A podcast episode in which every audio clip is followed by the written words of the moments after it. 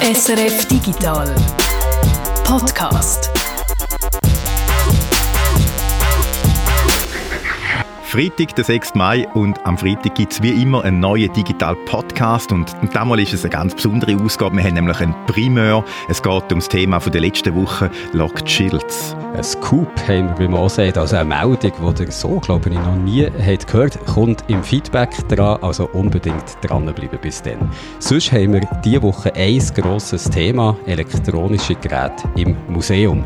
Wer den Podcast hier regelmäßig hört und als andere würde mich sehr enttäuschen, also auf persönlicher Ebene sehr enttäuschen. Jedenfalls, wenn ihr den Podcast hier regelmäßig hört, dann könnt ihr euch sicher noch besinnen, dass der Reto vor ein paar Wochen schon mal in einem Museum ist elektronische Geräte schauen. Das war äh, das Museum Enter, gewesen, wobei es ist nicht das eigentliche Museum war. Wir sind ja ins Lager vom Museum Enter, wo es den grössten Teil der Objekte aufbewahrt. Es ist sicher eine der grössten Sammlungen von Computer- und Unterhaltungselektronik in der Schweiz oder sogar weltweit. Und wir haben noch ein Museum in der Schweiz, wo eine genauso große Sammlung hat, nämlich das Museum für Kommunikation in Bern, das MFK. Und ich bin auch dort nicht ins Museum, sondern auch die haben ein Lager, ein Depot, wo es äh, die ganzen etwa 16.000 Objekte und Geräte lagern und nur ein paar davon gehen dann effektiv in die Ausstellung ins Museum. Ich habe mit den Leuten vom MFK darüber geredet, wie es entscheidet, was eben in die Sammlung reinkommt, ins Depot auch, weil die, sie haben jede Woche Angebot von irgendwelchen äh, Geräten, da muss man entscheiden, äh, was macht Sinn und äh, wie es dann eben auch die Elektroniker so für die nächsten Generationen wollen, zugänglich machen ähm, das ist das Thema gewesen. Und im Beitrag hören wir ja, dass gerade jetzt im Frühling besonders viele Leute im MFK vorbeikommen, um dort ihre alten Geräte abzugeben. Alles vermeintliche Museumsstücke. Meine Erfahrung zeigt, es ist Frühling, Tage werden länger, Aufbruchstimmung bei den Leuten und es ist typisch, dass jetzt das Angebot kommt, weil man Lust hat, alles loszuwerden, das alte Jahr hinter sich zu lassen und vielleicht den Rest oder den Keller auf. Das ist eine typische Situation, mehrmals wöchentlich, die bei mir passiert. Wir sind noch kein Museumsstück, also ich hoffe, dass wir keine sind. Ich bin Jörg Tschirren. Und ich der Reto Wittmann.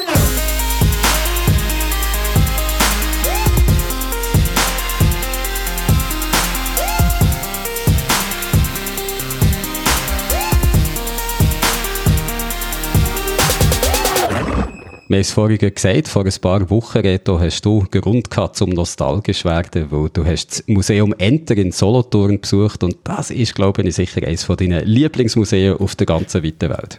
Ja, ich wohne in letzter Zeit eigentlich fast dort. Ich habe zum Beispiel, äh, letzte Woche bin ich mit ein paar Studentinnen und Studenten von der Fachhochschule Graubünden dort gewesen. Das ist so ein kleiner Lehrgang Audio und da, da haben wir eben so die alten Audiogeräte angeschaut, so, so Grammophon, die mit diesen Trichtern, die dort rumstehen, oder so riesige Tonbandgeräte, die irgendwie tonnenschwer sind, die so auf Draht äh, aufnehmen. Also wirklich so ganz krasses Zeug. Ich bin jedes Mal wieder erstaunt, was man dort sieht. Also wer noch nie dort war und wenn ihr mal Zeit habt, müsst ihr unbedingt hingehen. Es schließt ja eben Ende Jahr und zügelt dann in einen Neubau. Und was eigentlich noch lustig ist, ist so die Erkenntnis, die dann die jungen Studenten und Studentinnen hatten, so alle so zwischen 20 und 25, oder? Äh, ja, das eigentlich da, was im Hosensack haben, das Smartphone, das alles, alles, was im Smartphone ist, in dem Museum stehen so die Vorgänger von dem.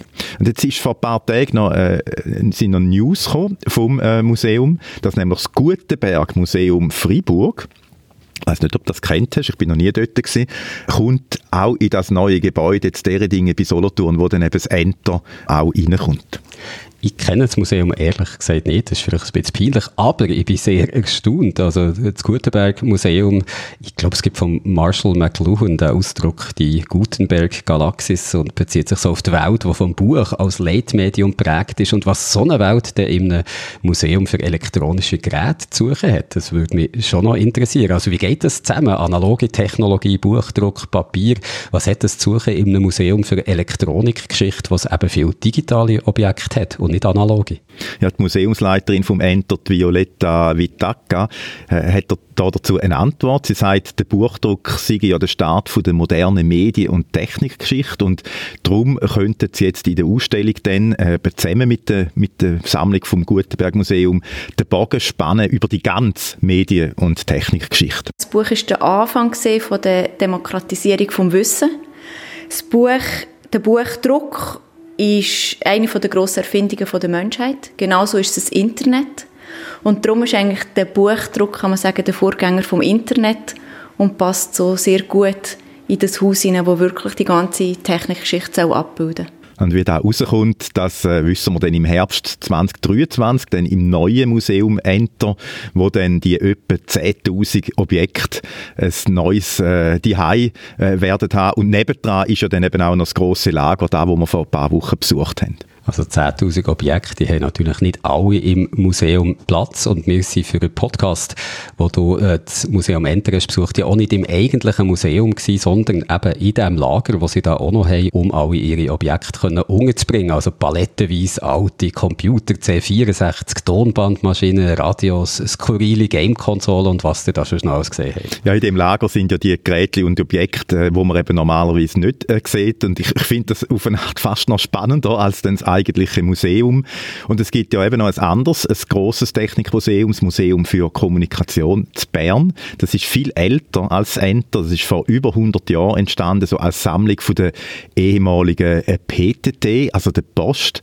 Und auch das MFK hat natürlich ein Lager, sie sagen dem Depot, wo eigentlich auch die Mehrheit der Objekte lagert, die sie haben. Und das Depot ist auf dem Land aussen, Schwarzenburg, in dem Gebäude vom ehemaligen Kurzwellensender.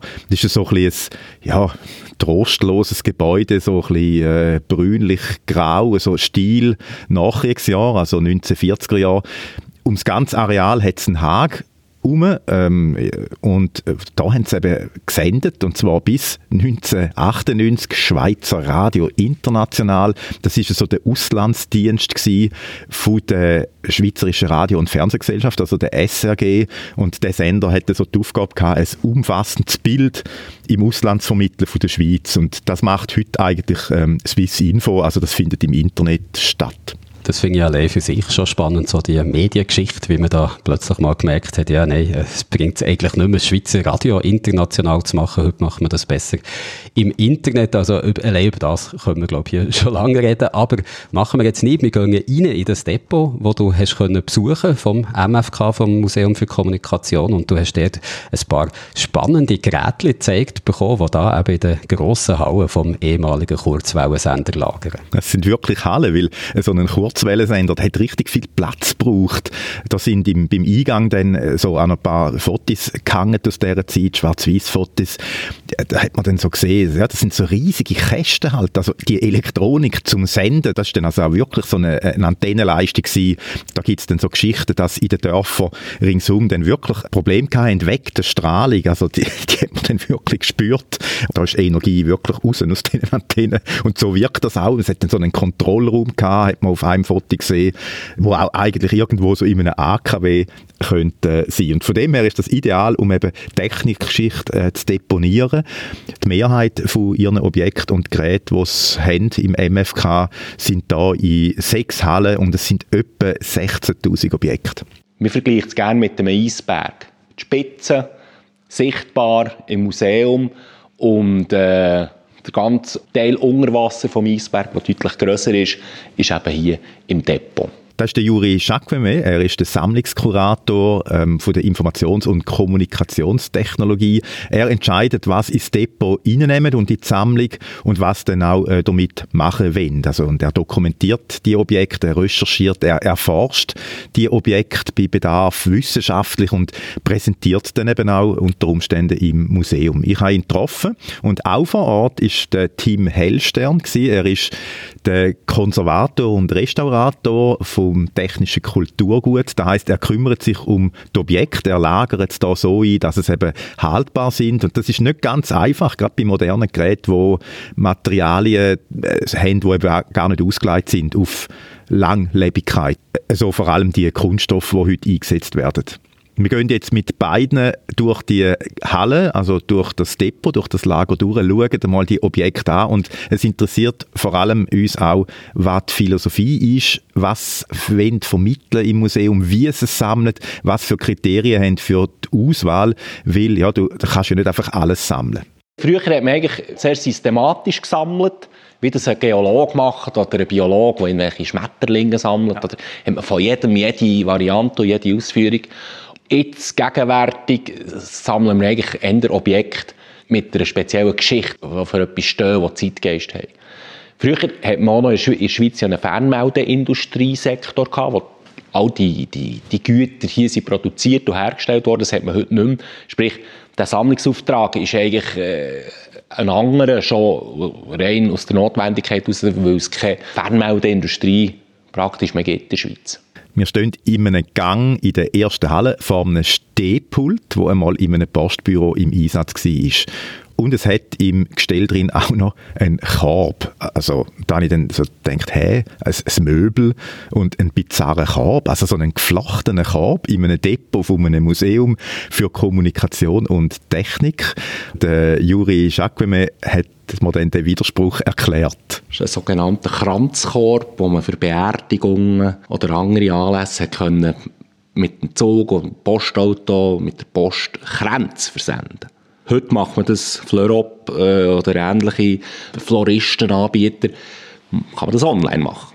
Das ist ein Nebengleis der Kommunikation. Aber ich würde auch sagen, Blumen sind ja etwas Sprechendes, wenn man Blumen sendet. Also euer Begriff von Kommunikation ist nicht nur technisch? Nein, und es ist sogar so, dass uns Technik schon auch interessiert, aber eigentlich interessiert uns noch mehr, was macht die Technik mit dem Menschen? Was macht sie mit der Gesellschaft? Was, was bringt sie für Veränderungen?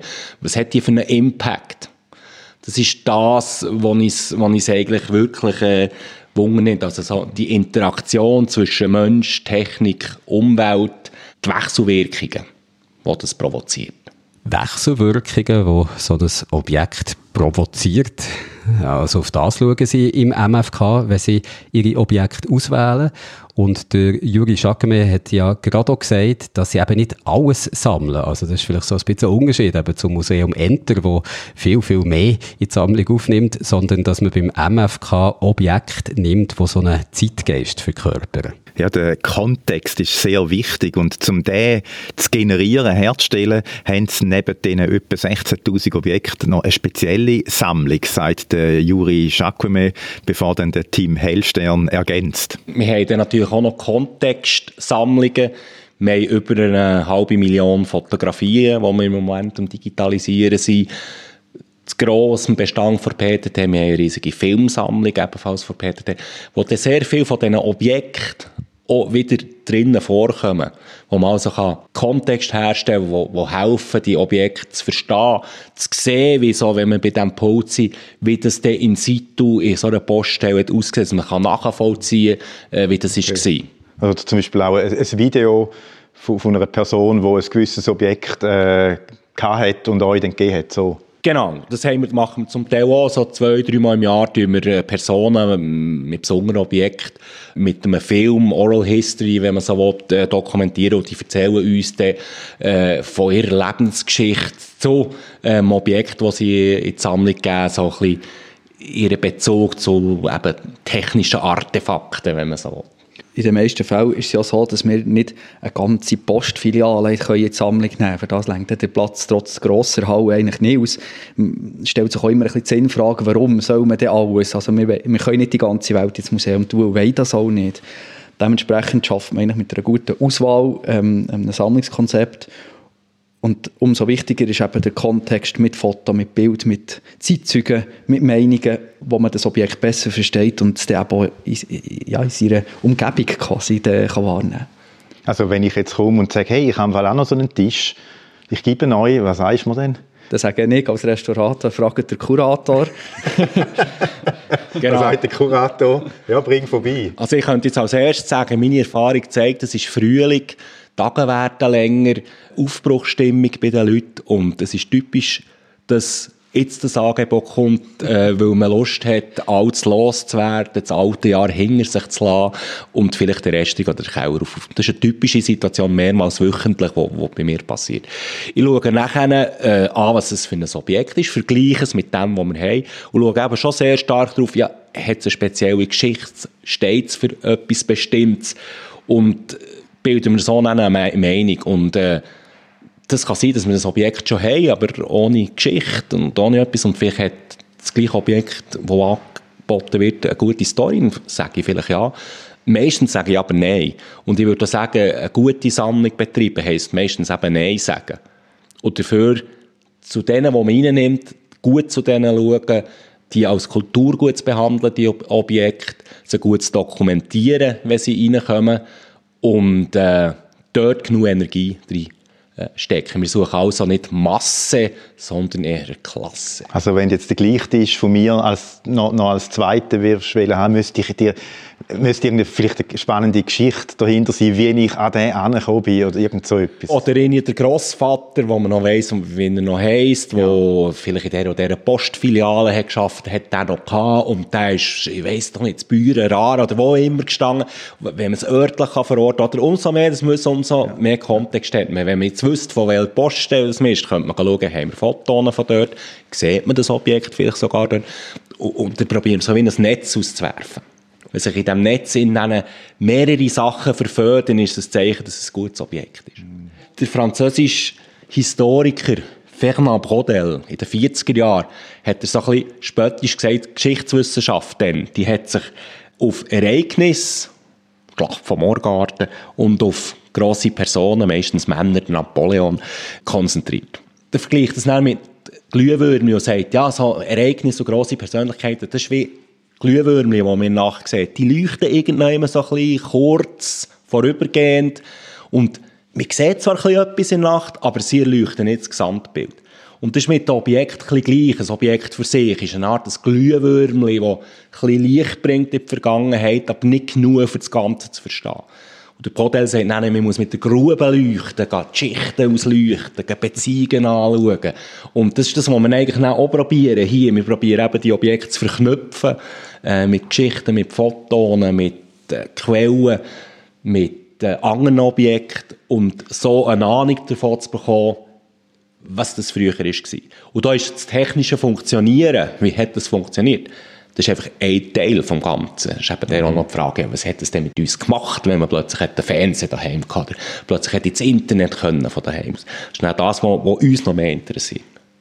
Und einfach eben probieren, statt ein Glühwürmchen, das nur so ein bisschen leuchtet in der Nacht, ein, ein helleres Bild bekommen vom, von, von der gesamten äh, Landschaft, von der Vergangenheit und auch von der Gegenwart. Und jetzt haben wir also schon viel gehört über die Philosophie vom MFK, wie der Juri Schakmi eben entscheidet, ob er ein Objekt in die Sammlung reinnimmt oder nicht. Klasse statt Masse. Eben nicht nur Glühwürmli, sondern der ganze Kontext soll ausgeleuchtet werden, dass das Gerät eben eine Geschichte hat und auch ihre Geschichte steht, kann man vielleicht sagen.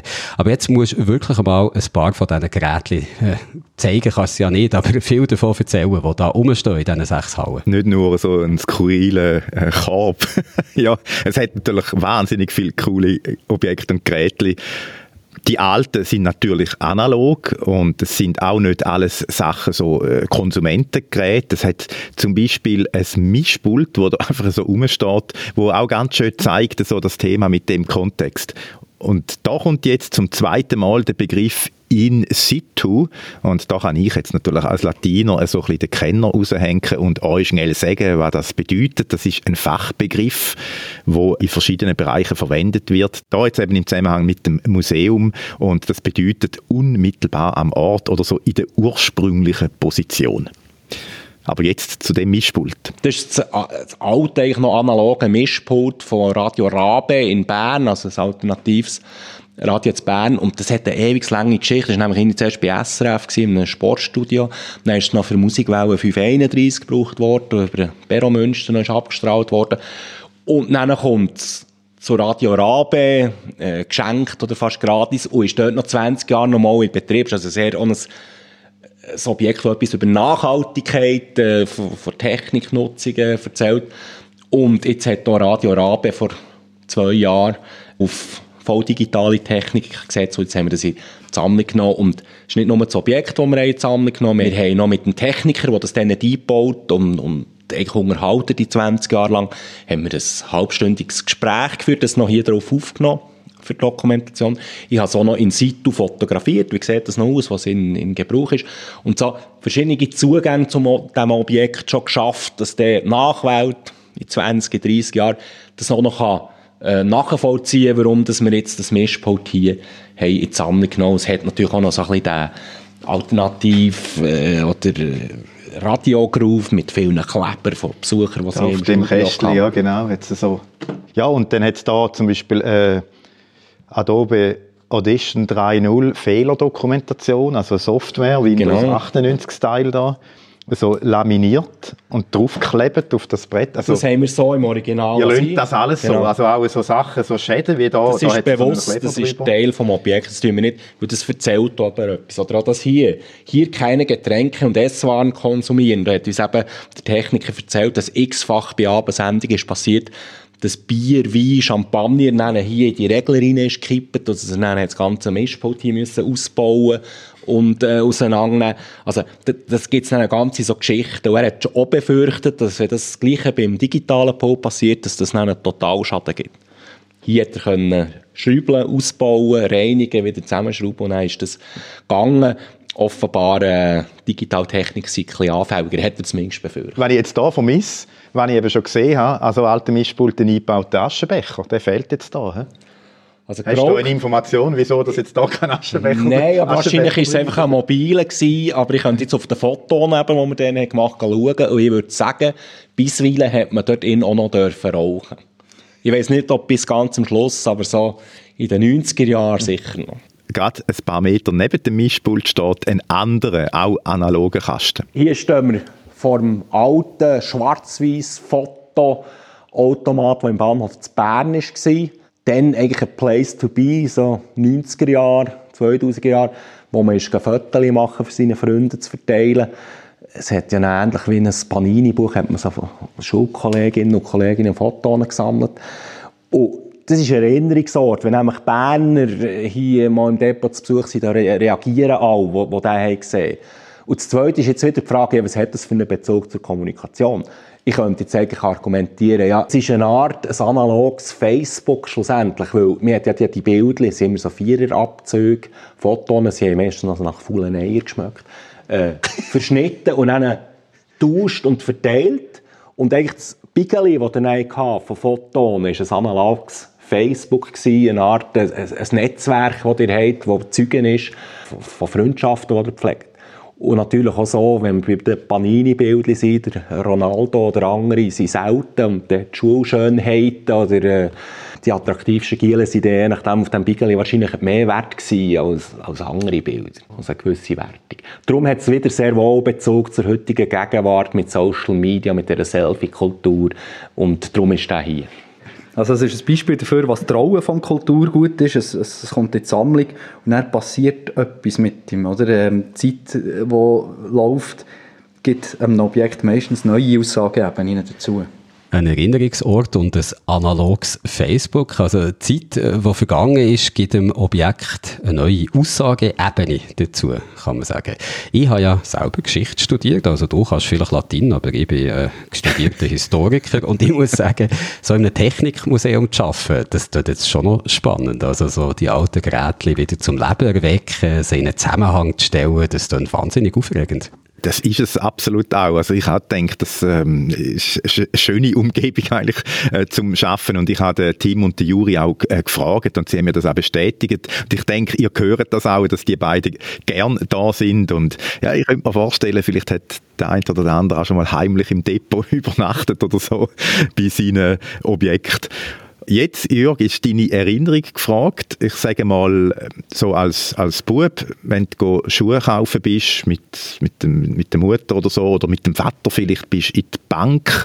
Er ist dort Geld abheben. Also ich kann mich da noch daran erinnern, das hat man ja früher noch, wo es noch keine Automaten äh, hatte, so müssen machen. Und das ist immer relativ lang, je nachdem, gegangen. Und dann bist du da irgendwie in dieser Bank gewesen. Und was hast du denn gemacht? Ich kann es dir genau sagen. Und ich finde es sehr lustig, dass du, wir haben das nicht abgesprochen, angesprochen, dass du das Beispiel Schuhe kaufen und auf die Bank gehen nimmst, das sind genau die zwei Erinnerungen, die ich habe als Kind. Als ich mal mit meiner Mutter haben müssen Schuhe kaufen weiss ich noch, hatte ich wahnsinnig Angst gehabt, dass wir zu lang haben und ich meine Lieblingsserie verpassen, die irgendwie am 4. ab 4 im Fernsehen ist gekommen. Das war immer eine grosse Angst gewesen, wenn ich irgendwo haben müssen einkaufen als kleines Kind, dass ich etwas im Fernsehen auch verpassen könnte.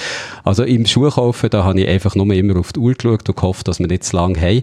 Und auf der Bank ist es etwas anderes gewesen. Auf der Bank hat es ja immer so die Überwachungsmonitore auch gehabt und die habe ich nur kennt als kleines Kind aus äh, der Sendung XY Aktenzeichen ungelöst, wo es auch so Banküberfälle hat gegeben, wo man eben auch die Überwachungsmonitore hat gesehen.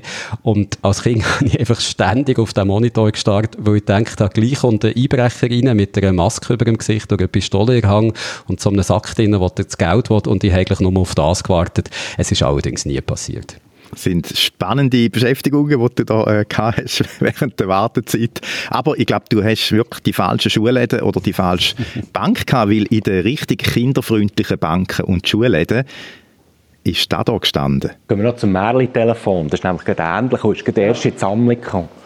Ein Märli-Tisch. Sagt ihr das noch etwas? Ich habe nie an einem Märli-Tisch hocken. Also ich bin wirklich, oder meine Eltern sind wirklich in die falschen Schulläden und in die falschen Banken gegangen.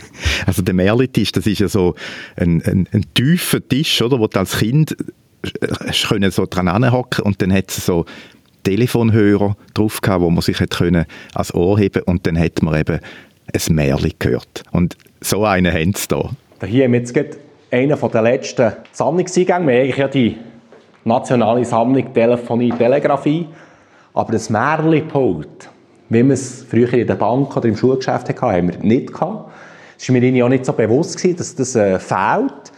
Und dann haben wir ein Angebot bekommen von einer Fotografin, die eine Serie gemacht äh, zu den letzten Märchenpult in der Schweiz. Und die hat eben noch eins gehabt, das haben wir jetzt in die Sammlung übernommen.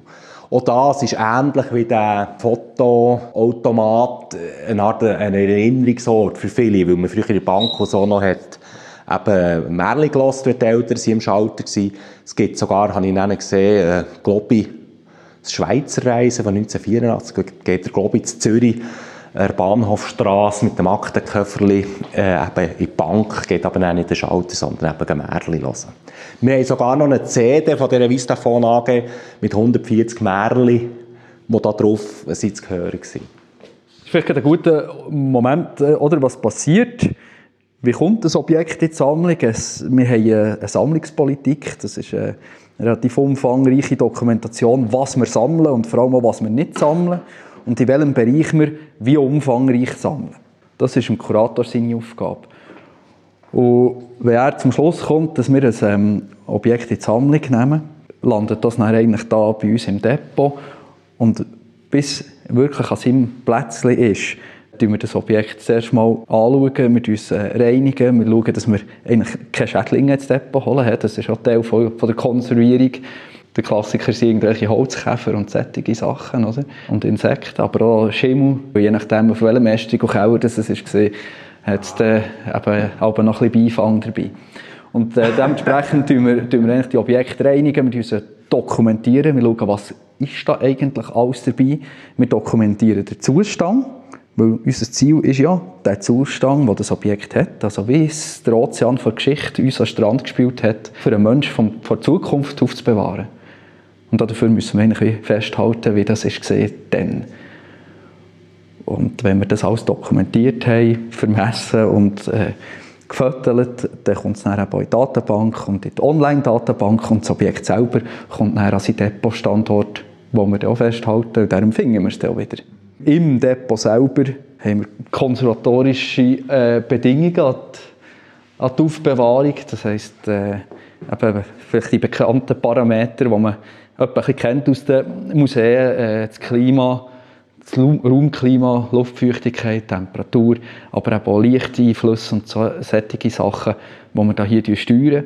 Ähm, wir haben bis jetzt gesehen, wir haben hier eine sehr heterogene Sammlung, das heisst, es hat alles Mögliche eben auch alles mögliche an Materialien. Das ist bei anderen Sammlungen viel spezifischer.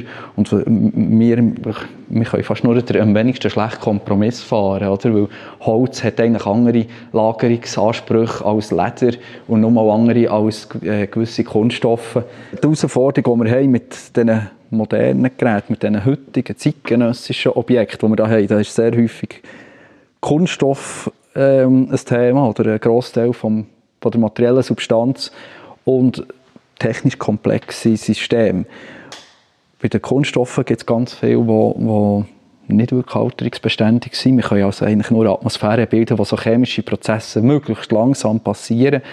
Aber es äh, konfrontiert uns direkt auch mit dem Thema Vergänglichkeit. Und das anderes, wo wir äh, im Moment ähm, intensiv dran sind, ähm, einschätzen, ist der Akku.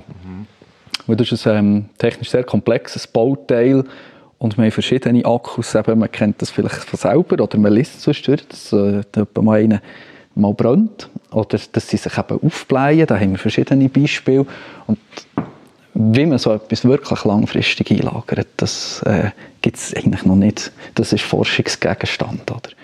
Und da sind wir dran. Aber es gibt auch so Beispiele wie hier, das ist ein bisschen das Horrorkabinett, oder? Also ähm, Geräte, wo zum Beispiel Tasten einfach flüssig werden, aufgrund von chemischen Alterungsprozessen. Also da die Taste läuft quasi aus dem Handy raus. Das zeigt ja, die, die Geräte, die, die, die, sind nicht für lang konzipiert. Da hat niemand überlegt, äh, wir wollen mit dem Handy ein Gerät machen, das jetzt 100 Jahre läuft und so eine Dauerhaftigkeit hat, wie, eine, wie, wie, wie ein Telefon den 30er Jahren oder so. Den, oder? das ist komplett schmierig. Oder äh, ja, ja, also die super Soft-Oberflächen, die dann extrem klebrig werden. Ja, genau. Ähm, Schaumstoffe sind auch ähm, so eine Materialkategorie, die extrem anfällig sind. Etwas anderes sind auch die Lagersituationen. Sehr oft sind ja Gegenstände in ihren Originalschachteln. Das ist ja eigentlich ganz erfreulich. Die sind aber eigentlich gemacht für einen Transport und für im Laden gesehen zu werden, aber sie sind nicht konzipiert für eine langfristige Einlagerung und darum tun wir die Objekte alle nicht in ihren Originalschachteln lagern. Die Schachtel behalten es natürlich, weil so eine Verpackung ist etwa mal aussagekräftiger für zum Beispiel ein bestimmtes Jahrzehnt als eigentliche Gerät. Beispielsweise der Verpackung an, siehst du, äh, kannst auch die Liberalisierung des Marktes in der Schweiz ablesen. Drittel-Telefon, das man nur mieten konnte, bei PTT, hat einfach eine sehr bescheidene Verpackung. Und die Idee haben, wir müssen das Gerät verkaufen und es gibt Konkurrenz. Und das teilweise haben sie sogar die Packung zurückgenommen. Also man hat eigentlich das Gerät bekommen, hat die Packung zurückgegeben, die haben sie wieder gebraucht. Genau. Also, äh, Nachhaltig. Genau, um einen Nachhaltigkeitsanspruch Aber nachher kannst du wirklich im Design ablesen, hey, jetzt, jetzt, jetzt hat es da einen Markt, wo man sich dran muss behaupten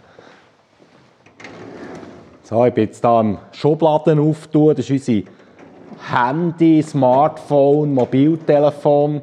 Sammlung, eine kleine Auswahl. Auch da wird das passieren, was vorhin mit dem Märli-Telefon deine eigene Biografie wirst hier wiederfinden, indem man nämlich Geräte hat, die man früher selber mal hatte. Was man hier schon sehr stark merkt, ist eigentlich, ähm, das sind technische Gegenstände, die uns unglaublich nach sind. Oder wir haben hier so viel in den Hängen, wir machen so viel damit. Und hier, spätestens wenn man aber die Schublade auftut, sucht der Mensch seine Biografie. Klar. Oder? Und, und, genau. Schauen, wo, Wel, wo welche, so, welche habe ich gehabt und ja. ähm, äh, auf welchem habe ich Snake gespielt ja. und äh, in welcher in welcher Beziehung habe ich welches Telefon genau. und so. Welchem hat wer mit wem Schluss gemacht? Eben, habe ich, habe ich gehabt, habe ich gehabt, habe ich gehabt. Mhm. Das hat meine Liebste gehabt, die wir nicht lernen kennen. Und umgekehrt ist natürlich rein technikgeschichtlich, wenn man die Sammlung anschaut und sie natürlich jetzt hier da sind sie nach Größe geordnet und anderen Faktoren. Wenn man das natürlich chronologisch in eine Reihe bringt, dann sieht man wunderbar Zeitgeist drin. Äh, äh, bei den Handys merkt man immer äh, so ein grösser werden, wieder kleiner werden. Dann plötzlich hat es neue Funktionen drin, her zum Smartphone, plötzlich ist die ansteckbare Kamera und Soundmodule und weiss nicht was. Der Bildschirm wird besser, weil er farbiger ist, dann wird der Bildschirm und das Gerät wieder grösser, dann wird es wieder kleiner. Es gibt also so all die, die Entwicklungen, die natürlich so eine Sammlung dann wieder sehr schön aufnehmen und abbilden kann. Was sie immer auch gerne zeigen, sind da die, die Ascom-Handy, die drei, das sind eben wieder solche mit einer guten Geschichte. So wow, das ist Ende, aber richtig. Ende 90er Jahre, äh, Ende 80er Jahre, Anfang 90er Jahre irgendwann zu datieren. Und das ist ein Fake, das ist ein Attrapp. Und das ist das, was in der Insta-Generation eine falsche Rolex ist. Ist nämlich ein Handy, das man früher so hätte können als ob man ein Mobilfunktelefon hat. Weil das Original hat 3'000, 4'000 Franken gekostet. Und das ist äh, ein Fake-Handy zum Bluffen, als hätte man ein Handy. Das ist jetzt zum Beispiel so ein Schwellenobjekt, oder? Das ähm, Oppo äh, Reno das ist eigentlich das erste 5G-taugliche Handy, das ähm, am Schweizer Markt verfügbar ist. Ein Schwellenobjekt, das ist so ein weiteres Kriterium, das sie haben, um zu entscheiden, ob ein Gerät in die Sammlung kommt oder nicht. Also das erste 5G-Handy auf dem Schweizer Markt, da ist es dann eben eigentlich gleich, von welcher Marke da ist. Da ist es eben wichtig, dass es einfach das erste 5G-Handy war. Oder auch ein Smartphone von Huawei, das letzte, wo noch Google-Dienst drauf sind. Da ist auch so ein Schwellenobjekt. Ja, eins von jemandem, der nachher verärgert, hat gewechselt und mir zu Huawei gegeben, weil wir es nicht mehr updaten können. Und dann ist das, spielt gar nicht so eine Rolle, welcher Typ das ist, sondern, aha, das ist, der hat das Handy gewechselt, weil dann unter Trump ähm, äh, Huawei nachher äh, ist boykottiert worden. Und, und dort ist die Geschichte, das habe ich auch vermerkt, der Datenbank, da stehen also da ist es mehr wieder so der Blick vom Historiker, von Historikerin und nicht unbedingt der vom Technologie-Nerd. Es geht auch hier wieder um Geschichte hinter dem Gerät, in welchem Kontext dass sich das Gerät äh, historisch lässt, verorten und nicht unbedingt um die technischen Spezifikationen, die so ein Gerät hat. Es muss eben auch nicht zwingend ein Huawei P30 gewesen, wo meines Wissens eben das letzte Huawei mit Google-Dienst war. Wichtiger ist eigentlich, dass, dass jetzt da jemand sich genervt hat darüber und das Gerät abgegeben hat. Der Juri hat da von einer Datenbank geredet und auf die könnt ihr auch gehen. Ich finde die ziemlich cool datenbanksammlungen.mfk.ch. Da sind etwa 90 Prozent von allen Objekten und Geräten drauf. Also auch der Unterteil vom Eisberg und also da, wo da im Depot liegt und eben nicht zu Bern im Museum steht. Und ich habe das schnell ausprobiert, eben für das äh, Schwellenobjekt-Handy. Das ist das P8 Modell GRA-L0 neu. Und da kommt dann wirklich auch das Foto und im Beschreib unten dran steht dann, was der Juri gesagt hat, eben das, das Dekret vom Trump vom 15. Mai 2019 und Google hat müssen reagieren. Ich denke, Jörg, also die Datenbank jetzt für dich als Historiker ist äh, irgendwo das reine Paradies. Ja, während du jetzt hier geredet hast, Multitasking, dir zugelassen und schnell den Link aufgemacht beim MFK und ich weiss jetzt, wie dass ich mein Wochenende verbringe. Merci vielmals, Reto, für den Link und wir tun den auch noch in die Show Notes vom Podcast, damit auch dir etwas habt, wo ihr am Wochenende könnt Zeit damit umbringen Und in dieser Datenbank habe ich auch noch etwas gesehen, was ich schon mal gesehen habe, wo du mir nach dem Besuch im MFK schon ein Foto hast davon geschickt. Das Bildtelefon SEL Bascom, öffentliche Station. Und etwa so umständlich, wie der Name tönt, sieht das ganze Ding auch aus. Es ist zwar eigentlich noch ästhetisch äh, ansprechend, es ist so eine, eine mannshohe Säule, wo oben drauf so ein alter Computer mit Bildschirm steht und auf der Säule selber ist das ein alte PTT-Logo, also das rote Schweizer Kreuz, wo das TT von PTT oben so zumacht und alles ist in so einem schönen weiß B-Ton gehalten, also man sieht richtig, das ist so 80er Jahre, würde ich mal sagen, und oben auf der zweiten Säule steht dann so einen grossen, eckigen Kasten mit ein paar Kleber drauf und Schlitzen und, glaube noch Knöpfe und alles, was ich weiss, ist, dass ich den sofort möchte ausprobieren möchte. Es sind also auch klare, gerade Linien und, und der, der Mannshochkasten links hat ja auch noch so einen Telefonhörer äh, drauf. Es könnte, sieht das so ein bisschen aus wie ein Faxgerät, das so vorne an montiert ist. Also total skurril. Und die Apparatur hat die dortmalige äh, Post etwa fünf Jahre betrieben und zwar zum Thema ISDN. Dann hat man in Basel so einen Probebetrieb gemacht und hat äh, zum Beispiel Schulen oder Firmen in den Versuchsbetrieb einbezogen, um, um das, ISDN-System auszuloten. Was kann das überhaupt? Und das war jetzt so eine Station, die in Basel am Flughafen ist gestanden mit verschiedenen Angeboten. Oder? 1991. Zeitgeist 90er Jahre, oder? Videogaffen, ähm, also so Musikclips und Filmvorschau vom Kino, Berufsinfo, oder? Ähm, typisch 90er, oder? Arbeitslosigkeit, Post, klar, Betreiber und AIDS-Info. Eine Pandemie von damals. He. Und Neudeutsch, heute Eigenbild, äh, heute als Selfie äh, bekannt. Man hat das Wort Selfie einfach noch nicht kennt. Das, das finde ich so schön, oder? Man hat eine Kamera auf einem gerichtet, dann kann man sich natürlich selber fotografieren, offenbar ein menschliches Bedürfnis, aber man hat noch kein oder mal, man hat eben einen Ausdruck dafür. Da hast du es noch drucken Genau. Ja, ja, für einen Stoff. Also es ist wirklich eines von meinen Lieblingsteile, was man da zeigt haben. Das ist so komplett absurd irgendwo. Es ist eine Art öffentliche Surfstation mit fünf physischen Knöpfen drauf. Also der eine ist zum Videos anschauen, der zweite ist Jobsuche, der dritte AIDS-Info, der vierte die Post. Das war dann so eine Art Homepage von der Post gewesen. Und als einziger von den Knöpfen ist die Post groß geschrieben.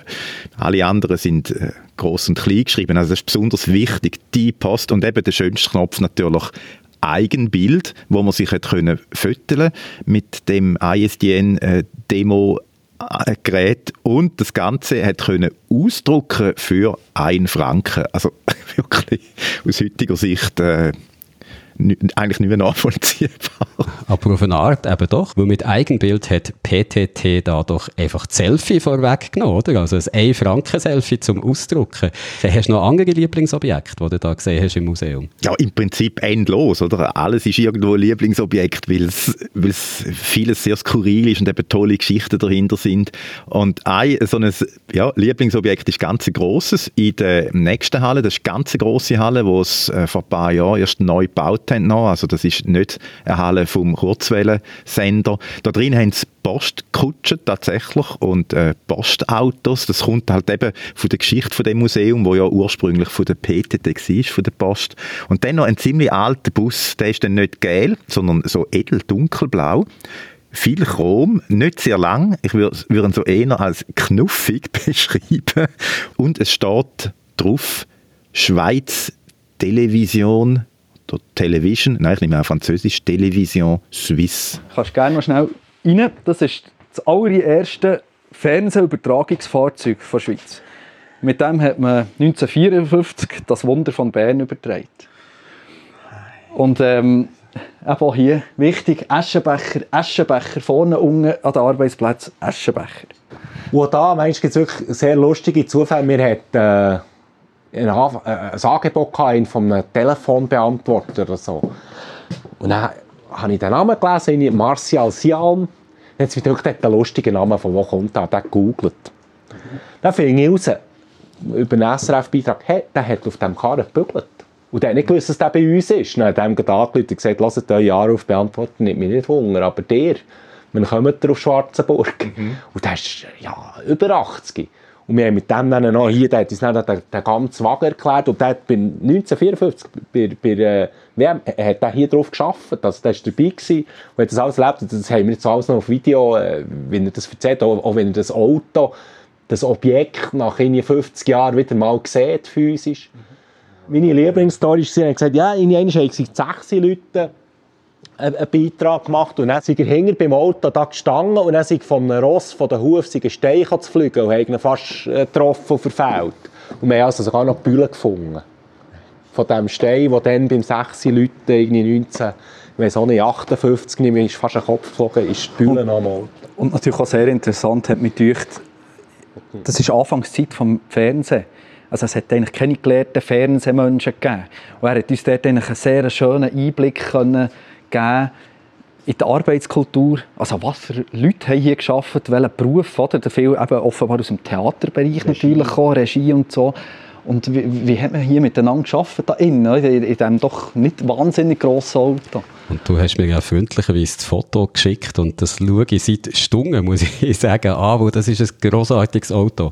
Hashtag Traumauto. Es sieht aus wie ein Spielzeugauto ein bisschen, oder wie so ein Ice Cream Truck, ein amerikanischer. Und wirklich, also, das müsst ihr sehen und Reto, ich schlage vor, stell doch die Bilder bei uns noch in Discord-Channel, damit nicht nur eine Stunde lang das grossartige Television-Auto anschauen kann, sondern alle etwas davon haben. Und dann seht ihr ja auch, dass neben dem Bus, neben dem Fernsehauto auch noch so eine Kamera auf einem Holzstativ steht. Und die Kamera selber ist noch so silberig mit einem grossen Objektiv, wo du siehst, du, du hast fast das Gefühl, da müssen einer noch so eine Kurbel drehen, während er am Filmen ist und dann ganz aufgeregt am Fernsehen redet. Und wir haben unglaubliche Bilder gemacht, weißt, mit einer hohen Schnarrstimme. Also wirklich alles ganz wahnsinnig tolle Objekte und Sachen, die du da in diesem Museum hast gesehen und wo dir jetzt hoffentlich auch könnt schauen in unserem Discord-Channel. Aber was schon auch auffällt, das sind ja alles alte Sachen, also Jahrzehnte alt oder doch ein paar Jahre alt, was würde man denn in Zukunft sammeln? So tolle Aufnahmewege gibt es eigentlich nicht mehr. Und auch sonst die ganzen Geräte, die es früher mal gegeben hat, wo, es eben noch nicht alles einfach nur im Smartphone hat stattgefunden wie heute. Und da ist ja viel weniger geworden eigentlich. Also ich habe gesagt, Smartphone, heute brauchst du eigentlich nicht mehr viel mehr. Darum hat sich auch die Vielfalt der Geräte, finde ich, so ein bisschen reduziert. Was sammelt denn so ein Objekt in Zukunft? Also möchtest du ja nicht nur einfach die verschiedenen iPhones nachher weiter sehen. Nein, das ist, ja, das ist wirklich so. Und das hat ja eben auch die Museumsleiterin vom Ent Ämter äh, so gesagt, oder meine Studentinnen und Studenten haben das ja auch festgestellt, wie ich am Anfang gesagt habe, dass eigentlich da, wo im Museum ist, hast du heute im Hosensack. Es gibt natürlich auch Objekte hinten dran, oder? Zum Beispiel jetzt, damit das Smartphone funktioniert, braucht es, sagen wir, Glasfaserkabel, Vernetzung, Antennen. Und da haben sie zum Beispiel auch ein Objekt, ähm, eine 5G-Antenne aus dem ersten Pilotversuch zu Burgdorf. Und da kann dann eben so eine Antenne so physisch eigentlich viel Phänomen irgendwo repräsentieren, wo wir heute haben. Aber ja, so aktuelle Phänomene physisch darzustellen, das ist schon eine Herausforderung, sagt der Juri. Gerade bei der Gegenwart, was Herausforderungen sind, die schwierig sind, sind, sind so Gegenwartsphänomene in, in Objekte zu fassen, die sich eben physisch, wo physisch sind. Also, ich kann ein paar Stichworte geben. Cybersicherheit, Kryptowährungen, Blockchain-Technologie, Rechnungszentren in der Schweiz. So solche Sachen, die so schwebend sind, wo man nicht ganz begreifen kann oder und nicht Dort Objekte zu finden, wo etwas über das erzählen, das ist wirklich eine Herausforderung. Und dort, dort muss man aber auch, das kann man nicht erzwingen, man kann auch nicht an den Tisch hocken und sagen, so, jetzt überlege ich, was ich zum Thema Blockchain für ein Objekt will. Das, das geht nicht. Man muss das im Hinterkopf haben, dass das ein Thema ist und plötzlich läuft es einem über den Weg oder wird einem hergetragen. Das passiert ja oft, dass ihn jemand anruft und sagt, hey, also, da muss man einfach wie offen sein, für, wenn der Moment kommt, dass man ihn wahrnimmt und, und, und dort kann, sagen wir, zuschlagen und sagen, hey, das ist ein Objekt für uns. Fake News wäre auch so ein Beispiel. Wie könnte es da in einem Objekt äh, beschreiben, wo jetzt nicht eben einfach ein Smartphone ist? Gut, vielleicht können wir schon ein Smartphone nehmen, das von Donald Trump. Das ist wahrscheinlich so ein Goodix, wo er noch mit Gut seine Unterschrift hat draufgeschrieben und äh, die Twitter-App offen hat. Ja, das wäre das wär natürlich ein, ein, super Objekt für, für Fake News darzustellen, aber ja, so ein Objekt ist bis heute noch nicht auftaucht. Fake News habe ich jetzt noch keine Idee. Ich kann es konkret sagen beim Thema Influencing und der Berufswunsch der Jungen heute Influencer zu werden. Da haben wir lange überlegt und ähm, das ist wirklich auch wie kuratiert worden. Schlussendlich, und man muss ja da auch noch jemanden finden, der dazu Verständnis hat. Und da haben wir äh, schlussendlich mit der Xenia Tschumi, Vizemiss Schweiz und eine von den Influencerinnen, die am meisten Followers hat auf Instagram aus der Schweiz oder mit Schweizbezug. Da haben wir auch ein paar High Heels von ihr in die Sammlung genommen, inklusive einem Post, wo sie hat gemacht hat, wo sie die anhat, äh, inklusive mit der Zahl, sie gesagt wie viele Likes das sie hat dabei und, und noch ein Interview gemacht mit ihr und noch mit dem äh, Marketingmensch, der mit Influencern schafft. Haben das so, so, ein bisschen so probiert zu greifen und, und das Ding sind ein paar High Heels, wo irgendwie ein Frauenbild vielleicht äh, von den 50 Jahren ansprechen, aber mehr sind, die etwas über die Gegenwart erzählen. Das erzählt die, die Xenia Tschumi auch im Interview. High Heels von der Xenia Tschumi, das ist ein super Bild hier zum Abschluss. Was ich auch noch schön fand, ist so eine Influencerinnenhut. Weißt, äh, die Influencerinnen haben doch äh, häufig so einen ganz bestimmten Hut ja, an. Ich finde, den sollte man vielleicht auch mal sammeln. Noch. ich denke, der Juri lässt den Podcast und hat jetzt da eine Inspiration vielleicht, zum äh, das Influencer-Phänomen noch physisch auf eine andere Art darzustellen mit dem Influencer-Hut. Bevor wir am Schluss sind, möchte ich noch einen Begriff nehmen, der finde ich, der gehört ab sofort zur Allgemeinbildung. Der Begriff ist gefallen, wo wir zum Auto gelaufen sind, draussen beim Parkplatz, um dann auf Bern zurückzufahren. Ich habe äh, den Juri dort gefragt, ob es eigentlich auch vorkommt, dass es ein Objekt nicht mehr braucht, dass es weg muss. Ja, weil sie haben auch nicht endlos Platz. Also, dass man es dann in Elektroschrott gibt oder Recycling oder ich weiß nicht, vielleicht auch einfach in Müll. Und das Objekt eben zu recyceln, das heisst in der Museumssprache so. Wir nennen das Deakzessionieren im Museumsbusiness und das ist keine einfache Sache, weil äh, das ist eigentlich Kulturgut Und wenn man etwas will, deakzessionieren dann ist eigentlich, es gibt ethische Richtlinien von RICOM, vom Schweizerischen Verband der Museen, vom VMS. Und da geht es darum, dass man das erste Objekt mal anderen Häusern anbietet, anderen Institutionen, und sagt, hey, wir haben da zwei, äh, nehmen jetzt mal einen von einem Röhrenradio, weiter einen, wir sind zufrieden mit einem. Und ähm, wenn die dann nicht wollen, dann, Das wäre mal einer geplant in den 30er Jahren hier, aber... Äh, Aber eben, wenn die, anderen Institutionen sagen, ja nein, das brauchen wir nicht, dann kann man darüber reden, ob man den allenfalls äh, eben wirklich entsorgt. Aber es ist also nicht etwas, wo wir uns leicht machen und einfach sagen, oh, äh, ein neues Grossobjekt kommt, äh, wir tun etwas anderes weg. Das, zwei Radio müssen weg, bis genau, das können wir nicht und äh, hm, schnell warten. Das ist ein VIP-Service. Wir gehen, wir gehen noch schnell ein Flügel machen. Ja. Weißt du, dass du das noch aus der Luft siehst?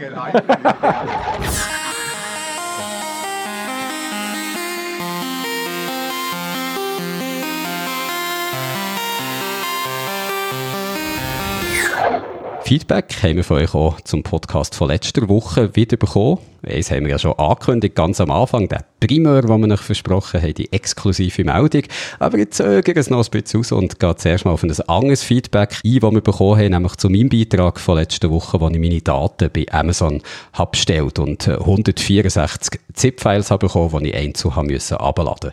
Der Marcel B. schreibt auf unserem Discord-Server zum Thema Amazon-Daten spannender als die Liste aller Einkäufe oder das Singen der Tochter. Wir haben ja gehört, wie meine Tochter mir Alexa von Amazon ein paar Sachen vorgesungen, aber spannender als die Gesang findet der Marcel B. die Frage, wie Amazon dich kategorisiert hat. Ich gehe davon aus, Amazon generiert Kundenmodelle und Jürg wird dann aufgrund seiner Daten in einer typischen Marketingkategorie wie vermögende urbane Midlife-Criser versorgt.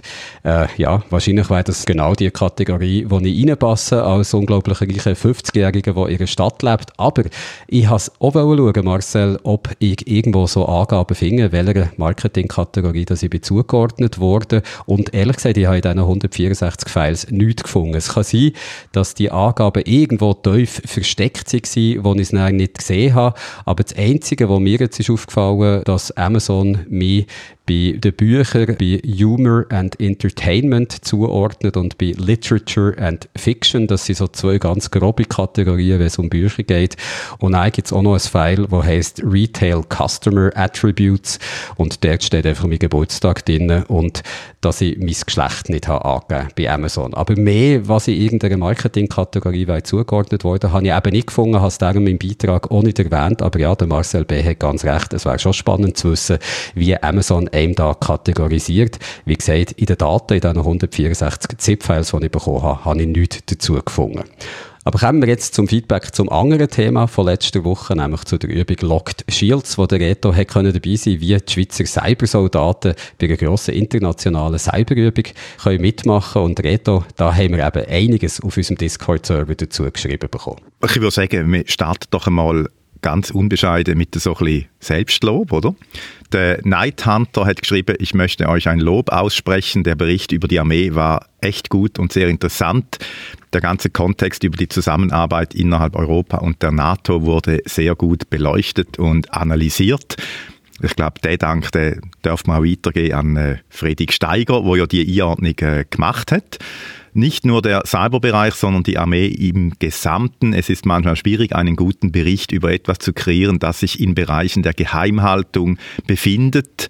Aber ihr habt es, wie bereits beim Bericht über den F-35, echt super hingekriegt. Gerne mehr davon. Danke vielmals für das Feedback, den Night Hunter. Und er schrieb dann auch noch, keine Sorge, die nicht immer ganz nüchternen Soldaten sind auch heute noch ab und zu zu finden. Da bezücht er sich, glaube auf die Aussage, dass die Cyber-Soldaten vor Ort super gut drauf sind, obwohl sie eben nüchtern sind. Ich glaube, so habe ich es gesagt.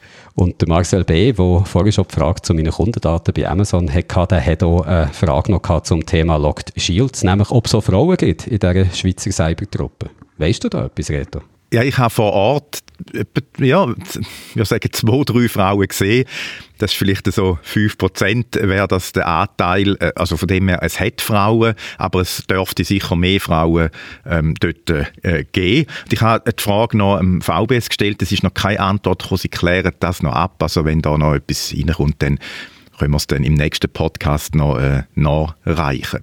So, und jetzt kommen wir endlich zu dem Primär, zu dieser exklusiven Meldung, die wir schon lange versprochen haben. Und die haben wir dank dem Ruthelm, der bei Discord folgendes hat geschrieben, sicher ein totaler Zufall, dass es Cyberbataillon 42 heisst. Da, wo ich das gelesen habe, habe ich dann ähm, ich bin gar nicht rausgekommen, muss ich ehrlich sagen. Ich habe dann kurz überlegt, ob ich soll schnell reinschreiben ähm, erklär das mal, weil irgendwie scheint etwas dahinter zu stecken, wo ich einfach nicht äh, Kraft habe. Aber ich habe dann gedacht, ja, wir haben doch einen Experten im Team für so die kuriosen Sachen, nämlich der Jürg. und du hast natürlich auch, du bist auch sofort rausgekommen. Der Peter ist unser Experte für Primzahlen und ich bin in dem Fall der Experte für Zahl 42, wo keine Primzahl ist, wenn man nicht alles täuscht. Ja, ich denke dann natürlich sofort an Hitchhiker's Guide to the Galaxy, per Anhalter durch die Galaxis, hat das Buch von Douglas Adams auf Deutsch geheißen und dort spielt Zahl 42 eben eine ganz zentrale Rolle, weil die ist die Antwort auf die Frage nach dem Sinn vom Leben, vom Universum und dem ganzen Rest und für das haben Außerirdische einen Supercomputer gebaut, der ein paar Millionen Jahre, ich glaube siebeneinhalb Millionen Jahre lang hat gerechnet, um die Antwort auf die Frage zu finden. Und die Antwort war dann einfach 42. Und weil niemand so richtig ist rausgekommen, haben sie einen neuen Supercomputer müssen bauen. Das ist die Erde, wo wir drauf leben. Und dieser Supercomputer hat dann auch so rechnen, was die Frage eigentlich überhaupt genau ist. Die Frage nach dem Sinn vom Leben, dem Universum und dem ganzen Rest. Aber die Antwort darauf, die kennen wir, die ist 42. Und jetzt, Reto, ist es ein Zufall, dass das Cyberbataillon der Schweizer Armee 42 heisst? Ja, das haben wir jetzt natürlich wirklich noch ganz genau wissen. Und Rudel, ich kann dir sagen, großartig. Nein, es ist kein Zufall. Ich habe nämlich die Leiterin Kommunikation FUB äh, gefragt. Das ist die Führungsunterstützungsbasis vom äh, VBS. Und sie hat äh, geschrieben, dass sie die Frage ganz einfach beantworten kann. Es ist definitiv kein Zufall, die Zahl 42 und Ihre Community hat das ganz richtig verortet. Einmal mehr der Beweis, ihr seid einfach die beste Community auf der Welt. und der Beweis, dass man in der Schweizer Armee anscheinend den Douglas Adams hat gelesen, was ich jetzt auch nicht unbedingt hat gedacht, man hat doch schon so viele Richtlinien und Pläne und Sicherheitsvorgaben, die man dort muss lesen, dass man noch Zeit hat, nebendurch ein bisschen Science Fiction zu lesen, das freut mich jetzt sehr. Und auch von mir einen grossen Dank an die Community für die tollen Fragen, die uns eine sättige, grossartige Antworten ermöglichen. Und die könnt auch zu diesem Podcast hier wieder Fragen stellen oder ganz allgemein zu Sachen, die euch interessieren, nämlich auf unserem Discord-Server, wo ihr auch untereinander könnt diskutieren Der Link zum Server, den findet ihr in den Show Notes von diesem Podcast hier.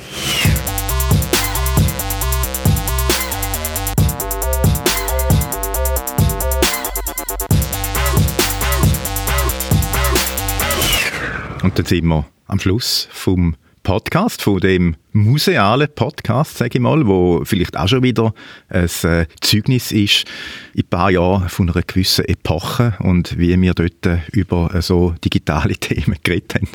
Und das ist der Teil vom Podcast, den ich natürlich immer am wenigsten gerne habe, wenn es fertig geht. Und da tröste ich mich immer mit der Gewissheit, dass schon nächste Woche wieder ein neuer Digital-Podcast kommt. Und Reto, hast du gewusst, dass es nächste Woche, glaube ich, 27 Grad warm soll werden? Dann moderieren wir den einfach in der Badhose, nehme ich an. Wow. Okay, Sommer kommt. Ja, ist ja eigentlich schön.